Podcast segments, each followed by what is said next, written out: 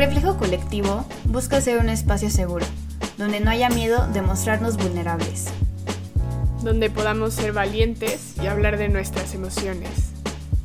Aquí hablamos de lo que te sucede a ti y a mí.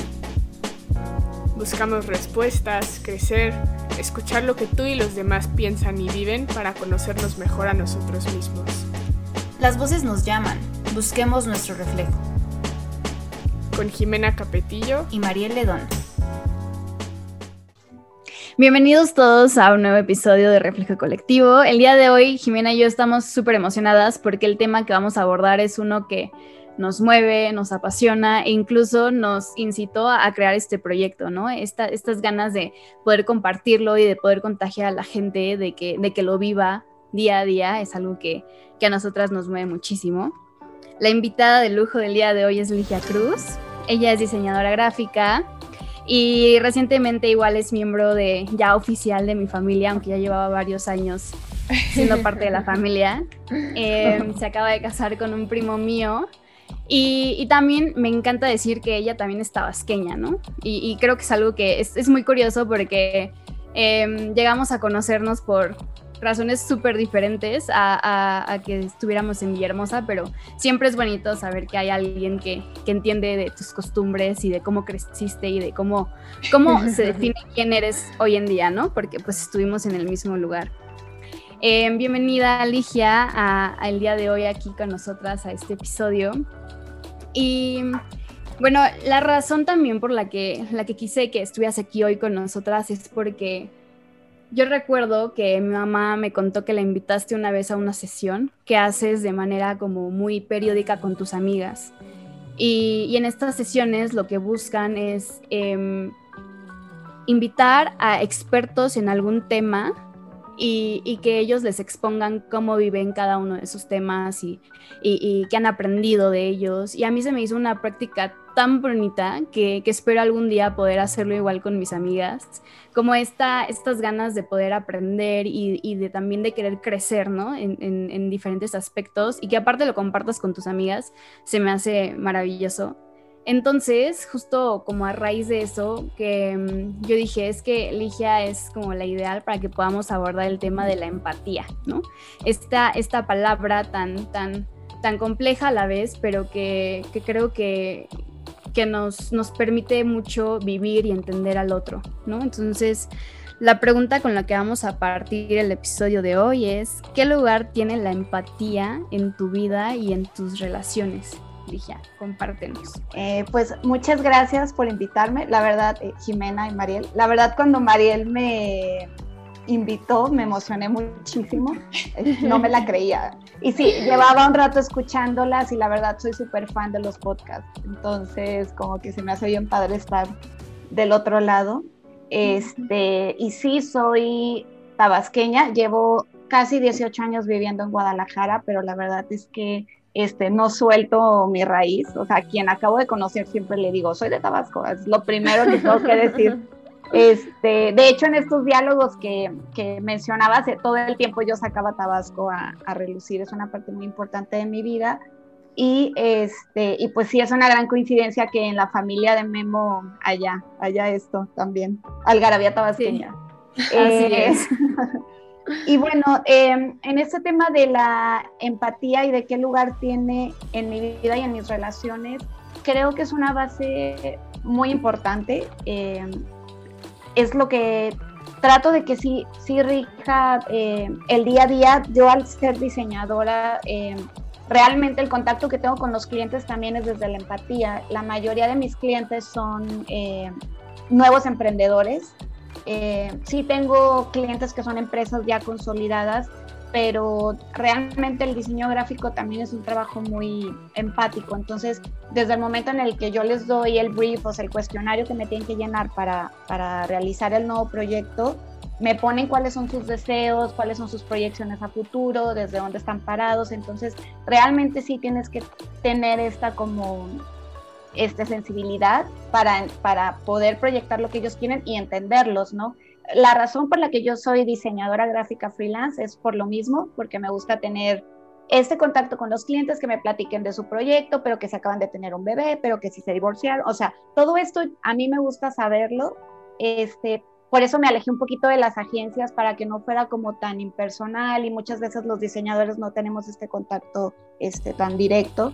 Y, y, también entenderlos, ¿no? De que, oye, pues tengo este presupuesto, este, ¿qué onda? ¿Qué hacemos? ¿Cómo le hacemos? No, pues esto, esta cantidad de pagos, vamos viendo, o sea, y en la cuestión de mis relaciones personales este, con mi familia, mis amigos, también lo tomo muchísimo en cuenta. Cuando es, es, un poco difícil, pero cuando alguna amiga me cuenta algo, trato de entenderla, pero también de decir, o sea, no sé, una amiga me dice, es que mis hijos, no tengo hijos, pero trato de ponerme en su lugar, ¿no?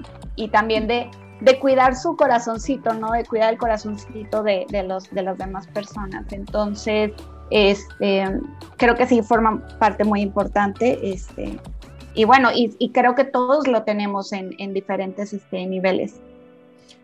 Claro, por supuesto. Creo que a mí se me hace súper interesante y gracias por compartirnos esto que, que, nos acabas de decir.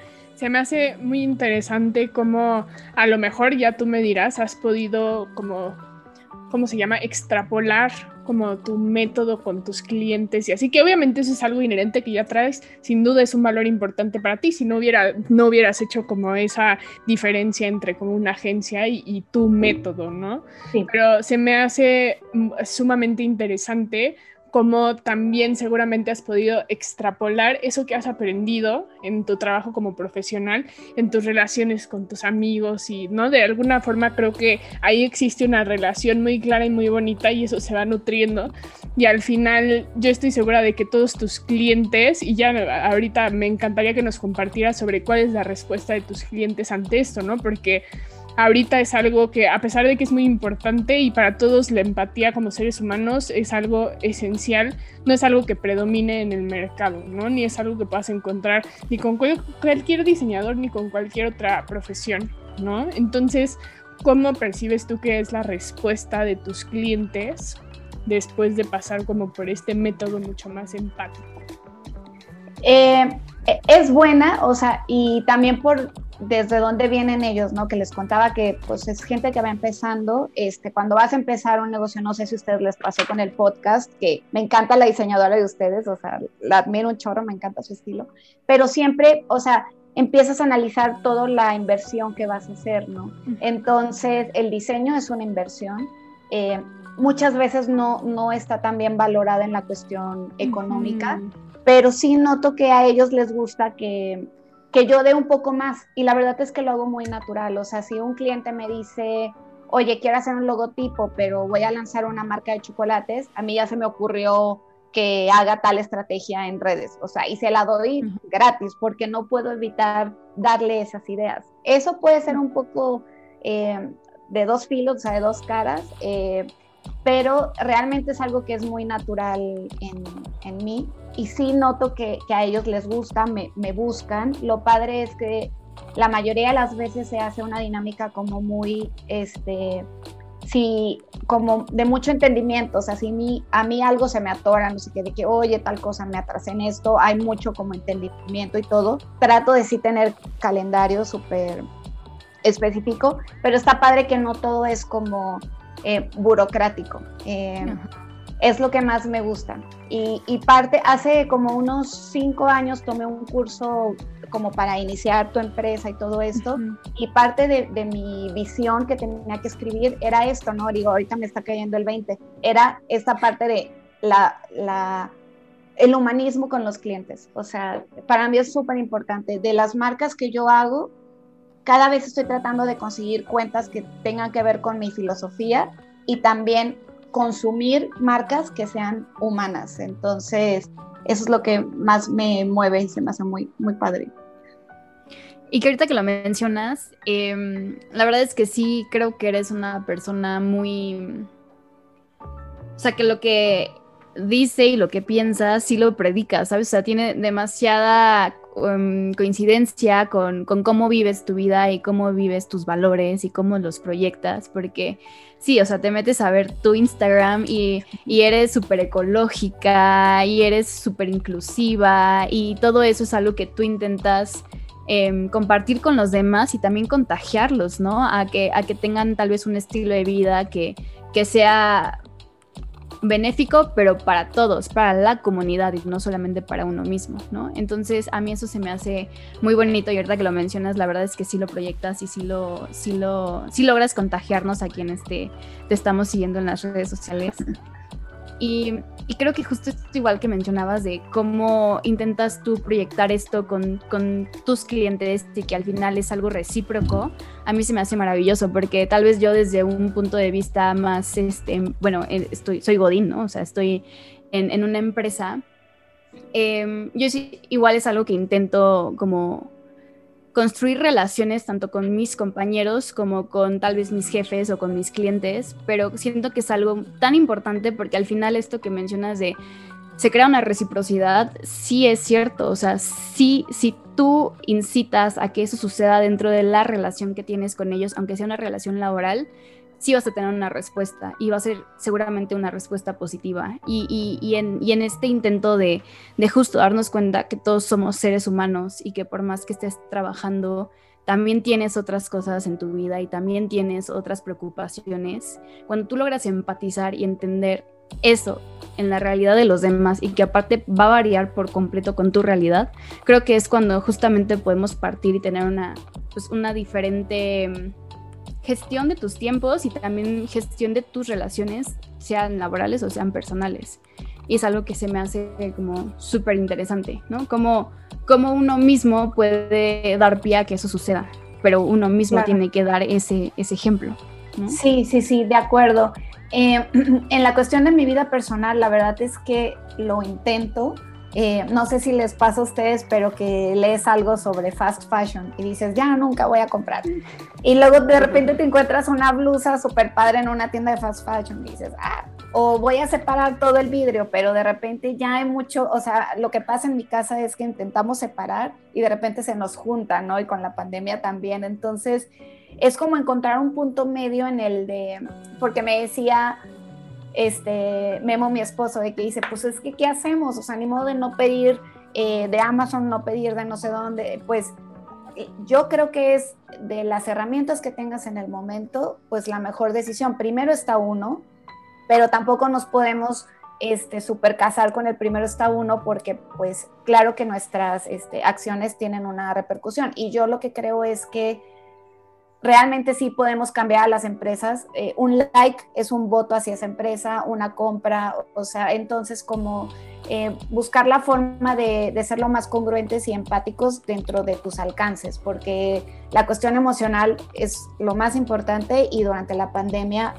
muchísimo más, pero sí, sí intento como hacer mis, pequeños este, pasos. Eh, como dices, ser inclusivo es todo un tema, eh, la, la, cuestión de la inclusión, eh, no solo se queda en el lenguaje. y siempre me pongo a analizar y le platico a otras amigas que están como en el mismo mood que les digo, es que no puedes ver ni una serie porque luego empiezas a analizar y analizar y sobreanalizar. Entonces, creo que de repente hay que como que soltarlo, si ya tiraste una lata a la basura y no la separaste, pues sí pasa, pero no importa tanto, pues. Entonces, en ese mood trato de, estar ahora. Paso por diferentes fases, creo que siempre estás como que acomodándote en diferentes fases, pero la verdad sí siento que en estos últimos años eh, me he ampliado más en esta perspectiva, en la perspectiva de inclusión, de mis acciones, de lo que consumo me gusta, o sea, sí es difícil como les estaba pues contando, sí es, pero me gusta, prefiero tenerlo y, lo que mencionas dentro de las empresas, creo que es súper necesario este, empezarlo a abrir. Em, ahora con la pandemia supongo que, que, muchas empresas lo hicieron, pero se necesitan ser empáticos y dar muchas facilidades laborales, o sea, no es posible. Yo de verdad parte por lo que dejé de ser Godín fue porque decía, ¿por qué tengo que hacer tanto trámite para ir al doctor a checarme los ojos? Que voy a venir a utilizar mis ojos aquí en la computadora, ¿no? Entonces, es el tipo de cosas que siento que las empresas deberían como que ajustar, ir ajustando poco a poco. No es fácil, este, también depende de los tamaños de las empresas, pero sí, como dices, cambiaría totalmente las relaciones laborales y, y el desempeño de los empleados Entonces, este, hay muchas muestras de eso, ¿no? De, de cuando las empresas empiezan a, a incluir más en las, las, necesidades de los empleados, los empleados responden y se sienten cómodos y ahora sí se hace como una familia, ¿no? O sea, como una fuerza laboral pues padre. Entonces... Sí, claro, una, una comunidad, ¿no? Porque ahí me, me, parece súper importante esto que dices, dije, ahí tiene 100% que ver con la, con la empatía, porque al final para crear un ambiente laboral así se necesita confianza. Y para que haya confianza se necesita ser vulnerable porque se necesita ser empático. Y eso es algo que es, número uno, muy difícil de, de este pues de verbalizar en una empresa y de reconocer como importante. Y número dos es algo que por tantos años se ha tomado por sentado y no se ha hecho, que es difícil hasta poner como políticas para que eso se haga, ¿no? Entonces yo también ahora lo he vivido muchísimo, yo te comparto, bueno, y a los que nos están escuchando que trabajo con profesores, ¿no? Y a mí me toca ayudarlos en su uno a uno y he visto 100% cómo al hablar con ellos y escucharlos y y crear realmente una relación, al final el resultado es 10 veces mejor y mucho más específico a sus necesidades que si no hubiera habido una relación establecida en donde hay confianza y vulnerabilidad por ambas partes.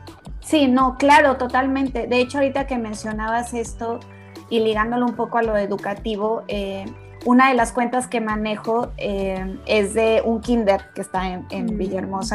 Y eh, leo muchísimo sobre educación, este, pues preescolar y desde, o sea, con los niños, o sea, así es como funciona el ser humano, nada más que es más fácil verlo en niños pequeños, niños y niñas pequeños. Pero te dicen, cuando tú quieres hablar con un niño pequeño, pues ponte a su altura. O sea, es lo primero que te dicen, ponte a su nivel y le explicas. Todo es explicándole, dándole opciones, o sea, toda esta teoría de darle el momento para que vive el berrinche y se calme, o sea, el autocontrol. Todo está visto desde la empatía. Pero llega un punto en el desarrollo del ser humano que se pierde, o sea, no sé si es por las, dinámicas laborales o qué, pero, pero se pierde esto de ponerte a la altura de la persona y decir, claro. ¿qué vamos a hacer? Y a, los, a las personas que tienen puestos directivos, no sé hasta qué punto tengan este como esta preparación para saber cómo voy a ser empático con mis empleados. Sí, no, yo, yo creo que tiene que ver muchísimo con este esquema de poder que existe gracias a nuestro sistema capitalista y neoliberal. Sí, sí, sí, sí. Pero, pero creo que es algo muy duro porque justo es de estos conceptos culturales que traemos de forma inconsciente, porque así se viven y son valores que están y se ve a la persona como una máquina que me, qué tanto me va a dar dinero o no, en lugar de qué tanto me va a poder ayudar y yo a ella como persona, ¿no? Qué tanto va a ser recíproco. Y eso es algo durísimo y que por eso también, sobre todo si nos dedicamos como a la educación o a este otro tipo de, de profesiones mucho más humanas y sociales, lo primero que te dicen, ay, es, ay, ¿qué vas a ser artista y que de dónde vas a comer? ¿No? Nada más eso refleja completamente este tipo de, pensamientos y de directrices que ya existen en nuestra mente que se reflejan en nuestra conducta. Entonces ahí hay una falta de empatía muy tremenda. Y por eso espacios como estos son súper importantes sí, para reflexionar sobre esto. Sí, totalmente y ahorita que lo comentaban, estaba pensando que incluso, o sea, si es difícil en ambientes como en los que ustedes están como relacionando, donde es justo educar, compartir información, compartir conocimientos, lo pienso mucho y, y en donde, por ejemplo, ambientes en los que yo estoy, donde sí es más justo el sacar el mejor provecho que se pueda y explotarlos. a veces sí me siento explotada. Em, pues es muy difícil poder darles a entender este lado humano, ¿no? Y dejar a un lado este otro lado que es solamente generar ingresos y hacer más clientes y hacer más ventas. Y entonces si tú te tienes que quedar mil horas, pues te quedas mil horas. Y que es algo que, que he notado mucho ahorita en la pandemia, que yo agradezco tanto haber estado ahorita en home office, porque porque a pesar de que tal vez en un principio estos, estas líneas de aquí se acaba el trabajo y aquí ya empieza tu hora de descanso estaban muy borrosas, siento que al final se lograron establecer un poquito más y, permitieron que tú no estuvieras todo el día trabajando, sino estuvieras trabajando solamente en tu horario laboral. Y, es, y es una de las cosas que yo, que yo, pues al principio me frustraban, pero ya ahorita agradezco poder estar en mi casa, poder compartir con mi familia más tiempo, más estando acá en la Ciudad de México, cuando te hacías una hora de ida y otra hora de regreso. Em, pero a lo que quiero llegar es justo cómo, cómo llegan estas situaciones como es el COVID a, cambiar nuestra perspectiva y a cambiar el modo en el cual estamos viviendo las cosas y cómo justo tal vez y espero que después del COVID en, en mi trabajo se nos permita hacer home office unos días a la semana, ¿no? O sea, viendo que sí se puede, viendo que hay resultados, viendo que hay esta respuesta, ¿no? Tanto tú me estás dando la oportunidad de estar en mi casa y de tal vez no estar en el tráfico, yo te voy a responder y también te voy a dar un buen trabajo, ¿no? Esta reciprocidad de la que hemos estado hablando durante el episodio.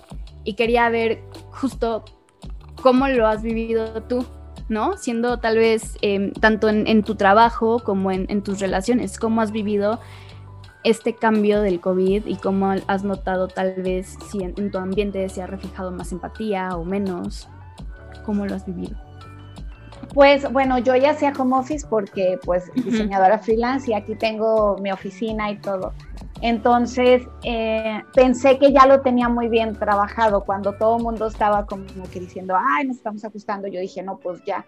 Pero no, realmente sí me afectó porque a mi entorno le afectó. Entonces, eh, lo que me di cuenta muy al inicio fue que de algunos círculos de amigas muy cercanas, como que muchas se hicieron como, como estos animalitos que se meten a la conchita, o sea, como que se, como que se eh, metieron mucho como a sí mismas, a sus casas, a sus ambientes. Este, me acuerdo una, una ocasión que recién empezaba lo del COVID, yo estaba un poco escéptica, o sea, como que dije, sí creía que estaba pasando, pero estaba escéptica en, en, en la cuestión alarmista. Más bien, no estaba alarmada al inicio. Estaba como que, ah, qué padre, un evento histórico, ¿no? Como, como el meme. Y entonces, este, eh, puse un chiste y era un chiste súper chistoso, o sea, era algo chistoso acerca del COVID, pero llevábamos dos semanas apenas, o sea, no era ah, tanto. Y nadie contestó y nadie, y dije, ah, pues estaba muy, muy chistoso, o sea, ¿qué onda? Entonces me di cuenta que ahí fue donde capté que las personas lo estaban viviendo diferente. Yo lo estaba viviendo de una forma como amena, como que, ay, o sea, nos está pasando un evento histórico, no tratando de no estar alarmada y me di cuenta que las otras personas no estaban así. Probablemente tenían miedo, probablemente sí estaban alarmadas. Muchas de, ese grupo de amigas pues tienen hijos pequeños, entonces dije, ok, o sea, yo estoy con Memo pasándomela todo dar aquí en el DEPA y viendo contagio, o sea, así, pero no sé qué están pasando. Entonces ahí me cayó el 20 y ya empecé como a analizar, ¿no? Porque muchas noticias como las vemos tan, tan fuera, o sea, como que es en China y nunca voy a ir y no estoy viajando, o sea, no lo ves cercano realmente. Y poco a poco me fue cayendo el 20. Dos clientas me hablaron súper asustadas. Este, creo que fue para cuando Tom Hanks dijo que ya estaba enfermo y una clienta me habló y la otra me dijo, oye, es que mis clientas viajan muchísimo, ¿qué hago? Y yo, tranquila, pues vamos haciendo esta nuestra como guía de, de, ponte antibacterial, de, todavía no se decía lo del cubrebocas, ¿no? Pero empezamos a hacer materiales como para ir poniendo ellas con, con sus negocios, ¿no? Que, que sí implica, implicaba atender personas. Este, y de ahí lo que, lo que sucedió fue, pues, nosotros tomar en cuenta nuestra responsabilidad, o sea, realmente hicimos un encierro muy, muy, muy matado, o sea, de que no, matadito de que ñoño, pues de que no sacábamos a la perrita media cuadra y nos metíamos, o sea, el súper solo iba Memo o a veces lo pedíamos, lavábamos todo, o sea, no veíamos a nadie, nadie, nadie, a nadie, o sea, entonces fue como nuestra forma, a lo mejor fue un poco de pánico, pero realmente él y yo nos entendimos muy bien de decir, esta es la situación, esto es lo mejor que podemos hacer, si hay gente que tiene que ir a trabajar, o sea, este, adelante pero luego empecé, empezó la fase de los que empezaban a salir y posteaban sus viajes y de que Semana Santa y todo el mundo así de que... Y, y, yo la verdad es que sí me enojé porque decía, ¿por qué no agarran la onda? O sea, ¿qué onda? Yo creo que las personas que tienen que ir a trabajar lo hagan, o sea, es obvio, eso no está como en cuestionamiento mío, pero si tiene, o sea, ¿para qué te tienes que ir a Vallarta, no? O sea, Semana Santa del 2020 pero ya después capté, o sea, pasas por diferentes fases de decir, no sé cómo es, está esa persona emocionalmente, no sé si en su casa hay violencia, no sé este, si tiene alguna ansiedad grave, no tengo ni idea, ¿no? Entonces cada quien lo va a vivir diferente y fue como que me empecé como a autoterapiar y todo, me costó bastante porque sí, sí pasé por muchas etapas, entre que juicios, entre que este, pensar que sí, o sea, muchas fases, pero realmente eh, fue una parte de decir, ok, eso es lo que nosotros vamos a hacer y podemos hacer y adelante. Sí sentí que faltó, le comentaba a Mariel, o sea, muchas veces como humanidad siempre apoyamos a una parte donde se necesite. Si hay un maremoto, un terremoto, mandas ayuda, este, hay personas que se van de voluntarios, pero esto del COVID realmente fue a nivel mundial y yo sentí que las personas tenían muy poca disponibilidad emocional. O sea, realmente si no hubiera sido como por, Memo y o sea, otras amigas, realmente sí me hubiera sentido muy solo emocionalmente porque cada quien estaba viendo por sí mismo, lo cual es totalmente válido, pero creo que fue una experiencia como muy fuerte de decir, es que no, no, hay, no hay nadie, no hay nadie para ti más que tú. Pero claro, los que me hablaban y me buscaban de que, oye, esto, pues también tratar de estar, pero sí, sí fue una prueba en la cuestión emocional, eh, pensando en la empatía y todo, para mí fue algo como como muy fuerte, o sea, sí lo vi como una prueba. Ya ahorita eh, a la distancia de ya pasa, o sea, ya lo que pasamos lo puedo entender mejor, pero en el momento sí sentí eso, que la gente se encerró mucho en, sí mismo. Entonces, por eso fue que surgieron estos diálogos también, que, que, me invitaron a participar unas amigas que ahora son mis, mis socias, y empezamos a hacer estos diálogos y la verdad es que fue muy buena forma de, de, juntar a diferentes personas. El primero que fue fue de mamás, yo no estuve, pero fue muy fuerte porque las mamás realmente también estuvieron solas, en el trabajo no las apoyaron. Eh, muchas veces, la, no muchas veces, la mayoría de las veces la carga doméstica está para las mamás, entonces la carga doméstica y emocional, entonces este de mamás me, me contaron que fue algo como, como muy fuerte, inclusive muchas se abrieron a, a llorar y a, y a, desahogarse con desconocidas, ¿no? Y a partir de ese empezamos a hacer varios, uno fue el de arte, que fue que estuvo tu mamá, eh, y lo padre fue, yo siempre buscábamos tener como diferentes edades, o sea, una mujer de cincuenta y tantos, una mujer de veintitantos y, meterlas en la, en, el mismo, en la misma reunión y hablar sobre este tema. Entonces se hacía súper interesante este, las perspectivas. Una que es artista pero de graffiti, pero la otra hace collage. Entonces te das cuenta que, que, que sí hay muchos intereses este, en común y creo que les gustó mucho a ellas poder hablar. O sea, cuántas veces les habían preguntado, ¿no? Lo que ustedes me preguntaron, ¿tú cómo ves tu, tu profesión y el COVID, ¿no? Este, entonces, eh, estuvo muy padre, hicimos como unos ocho o diez, creo, en todo el año y, y la verdad con muy buenos resultados, nos, nos, gustó mucho. Ay, qué padre. Y fíjate que a mí me encantó algo que dijiste ahorita que, que me hace reflexionar mucho, justo el pilar que tenemos de, de la trascendencia, que es este pilar de la empatía, ¿no? Y que, y que tal vez Jime y yo somos personas, y tú también, que, que buscan mucho trascender y que buscan mucho poder ayudar a los demás y poder escucharlos y poder estar ahí. Pero esto que mencionas ahorita de que tal vez en, en, esta pandemia hubo un momento en el cual no nos fue posible poder empatizar con los demás, es algo que tal vez yo no me había dado cuenta que había vivido y que ahorita que lo mencionas tienes toda la razón. O sea, por más que yo sea alguien que tenga el estandarte que diga hay que ser empáticos y que lo practico día a día y que lo intento contagiar, va a haber momentos en mi vida en los cuales no voy a poder ser esa persona que, que lo va a compartir, o ser esa persona que lo va a vivir, o ser esa persona que te va a poder escuchar. Y, y es algo muy fuerte, ¿no? Porque es algo que realmente sí rige y, mi vida, ¿no? Y, y quién soy. Y, y entonces van a haber estos momentos, como lo es la pandemia, en los cuales no vamos a poder ver por nadie más que por nosotros.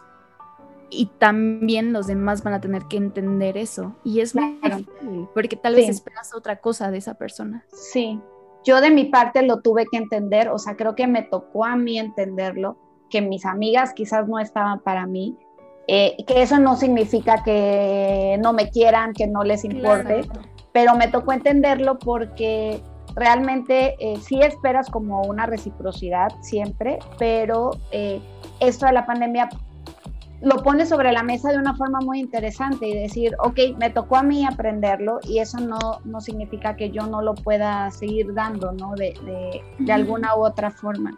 Entonces, em, pues sí, a la pandemia hay que agradecerle muchas cosas y, y, y, claro que es un, o sea, es un evento que va a quedar en la historia que es muy doloroso, que, que, que genera mucha impotencia, pero si podemos nosotros verle esta parte de qué le podemos agradecer. Yo la verdad sí le agradezco muchísimas, muchísimas cosas. Sí, no, está, está increíble. Fíjense que ahorita mientras nos compartías esto, Ligia, yo me, me, bueno, para empezar igual me marcó muchísimo esto que dijiste de cómo a veces no estamos disponibles para ser empáticos, porque a lo mejor para empezar ni siquiera estamos siendo empáticos con nosotros mismos. Claro, sí. Yo algo muy valioso que también he aprendido en la pandemia es la importancia de hablar y exteriorizarlo y saber ver cuando ya estamos viviendo un momento en el que ni siquiera estamos, tenemos un diálogo interno sano, ¿no? Hay que también ser empáticos con nosotros mismos. Y si ahorita pensaba, si pudiéramos como poner en una escala lineal todos los tipos de empatía que existen, en cuanto a desde la empatía con los que están en Wuhan, ¿no? En China, hasta en, en, Siria, con todos los refugiados, hasta toda la pobreza que vemos en nuestro alrededor, hasta los que nuestros familiares y amigos que a lo mejor no están siendo tan empáticos porque no pueden serlo, hasta nosotros mismos, creo que es un análisis muy, muy interesante porque obviamente van a haber 10.514, si no es que muchísimos más tipos de empatía, pero cada uno en un segundo plano tiene una trascendencia específica y muy importante. ¿No? Una trascendencia tan tangible como la que tuviste tú con tus, este proyecto increíble que te felicito mucho porque ese tipo de espacios, también como este, no es algo que estén arraigados a nuestra cultura, no es algo que esté normalizado, pero que son necesarios completamente y tener ese tipo de catarsis y de reconocer desde las madres que no me imagino lo difícil que ha sido para muchísimas, ¿no? Y creo que hacer un, análisis sobre el impacto y esta trascendencia que podemos llegar a tener al ser empáticos, empezando por ser empáticos con nosotros mismos, es importantísimo y es lo más humano que existe. Sí, tienes totalmente la razón. Eh, es lo más humano que existe ponernos en, lugar número uno a nosotros. Es lo más difícil muchas veces. Este, Y Em, es, es, una, es, como dijiste, como es, o sea, es una forma de trascender. Em, lo que pasa es que, como hace rato les mencionaba, que puede ser un arma de dos filos ser tan empático, es que dejas tus necesidades a, o sea, después de la otra persona. Entonces, de hecho, yo ahorita estoy trabajando, justo entré a, terapia para trabajar sobre esto, que es la asertividad, ¿no? O sea, ahí es donde se conecta. Eh, decir, ¿sabes qué? Te entiendo, sé que estás pasando por un momento muy difícil, te puedo apoyar yo en esto me pasa con eh, relaciones personales, no tanto, pero un poco, pero con quien más me pasa es con mis clientes, eh, por ejemplo, ¿no? De que dices, chin, es que me habló en domingo y le urge, pero es que pues mañana va a sacar la promoción. No, pues ¿por qué no te dijo antes? Pues porque la niña se le enfermó, ¿no? Entonces, pero dices, es mi domingo, ¿no? Entonces, digo, estoy inventando un caso, pero me suele pasar mucho eso. Y lo que sucede es que en mi mente creo que tengo para todo, o sea, que puedo hacerlo, y la realidad es que no. Entonces, como dices, ser empático contigo mismo, número uno, es hasta decidir qué consumes, qué cuentas sigues en Instagram, qué vas a ver en la televisión, este, con qué personas te, te vas a rodear, o qué tipo de, de, clientes o cómo vas a vivir tu, tu, trabajo en el día a día. Entonces, este, e, es, es un...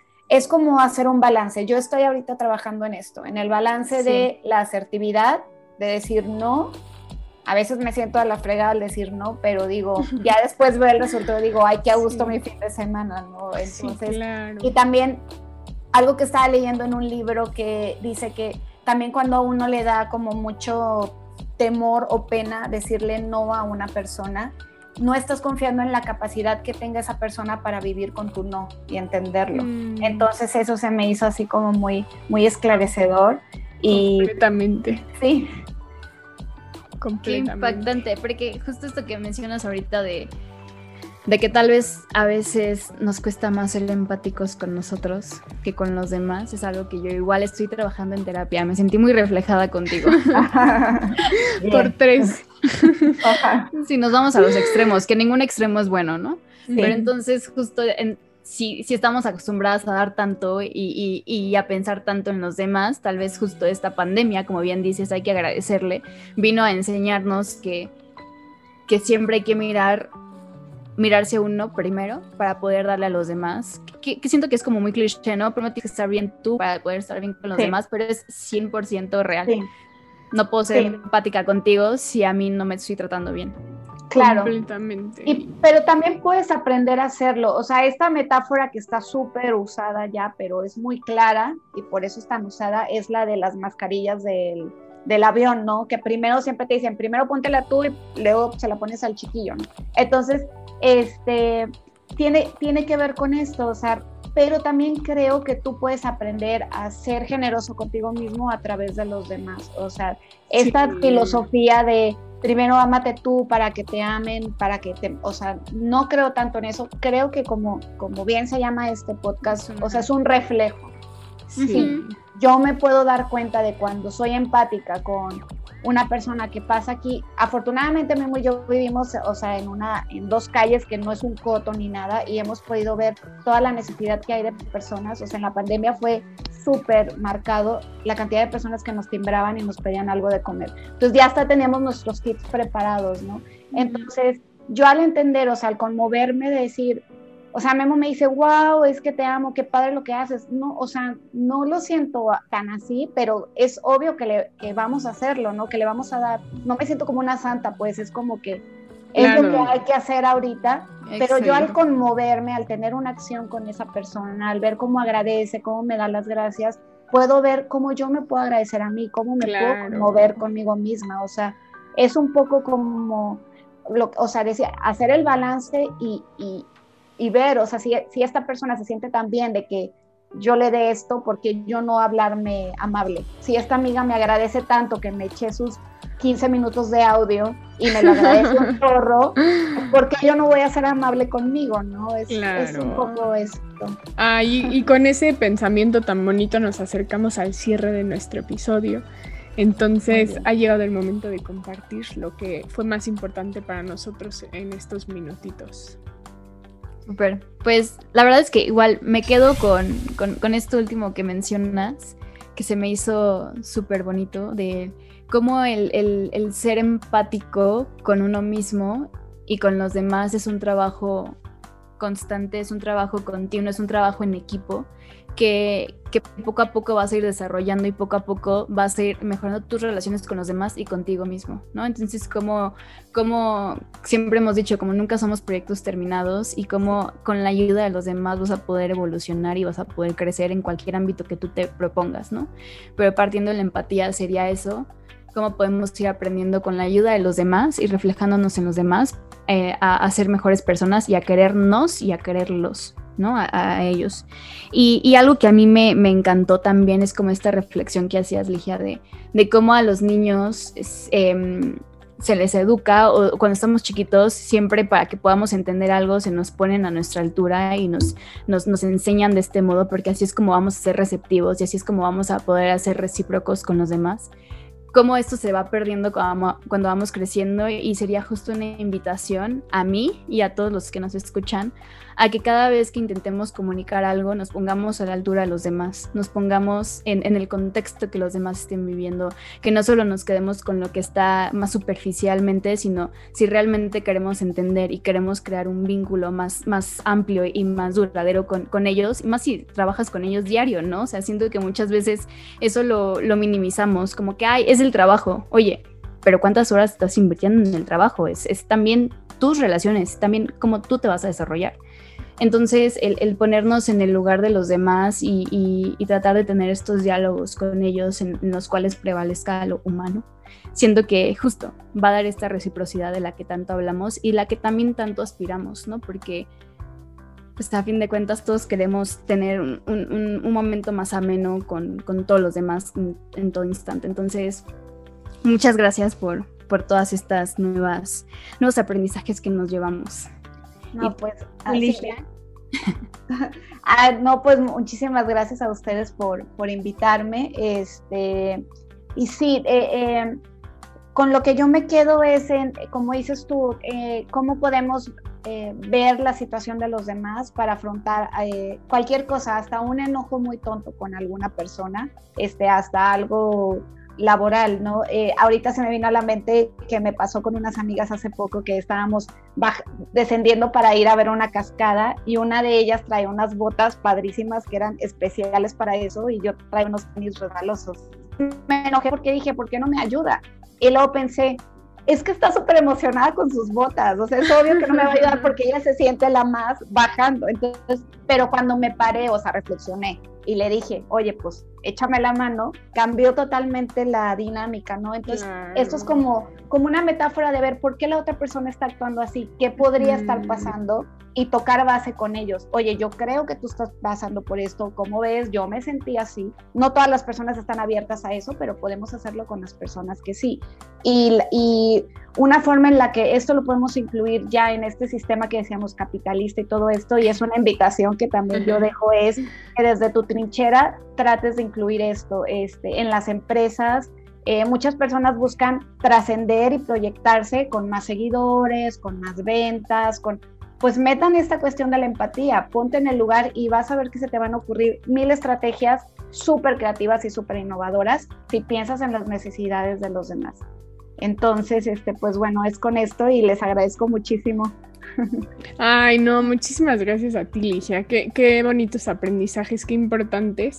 Y justo con lo que yo me quedo es con la trascendencia tan grande que puede llegar a tener nuestra empatía. Y muchas veces yo creo que ahora reflexionaba que creo que es trascendencia que a lo mejor ni siquiera podemos ver, que no es tan tangible y por eso a lo mejor es más difícil intentar serlo, ¿no? Porque no es como algo que escribes y se ve, sino que más bien queda en la persona. Pero eso a su vez, el que quede en la persona, hace que tenga trascendencia en otra persona y en otra y en otra y en otra. Y como dice una de mis profesoras, favoritas. ¿Cuántas personas bastan para cambiar al mundo? Una. Qué padre. Sí. Entonces, todos, justo como dices, Ligia, desde donde estamos podemos hacer algo y, y podemos hacer algo que sea muy significativo. Entonces, yo creo que justo si nos basamos en este análisis de nuestra empatía, de cómo es con nosotros mismos, de cómo es con los demás, también sin dejarnos llevar, porque si no nos morimos todos de, de depresión, de cómo está el mundo, ¿no? Claro si somos sobreempáticos, pero sí tener como una empatía sana. Reitero, creo que es lo más humano que podemos hacer y yo con eso me quedo.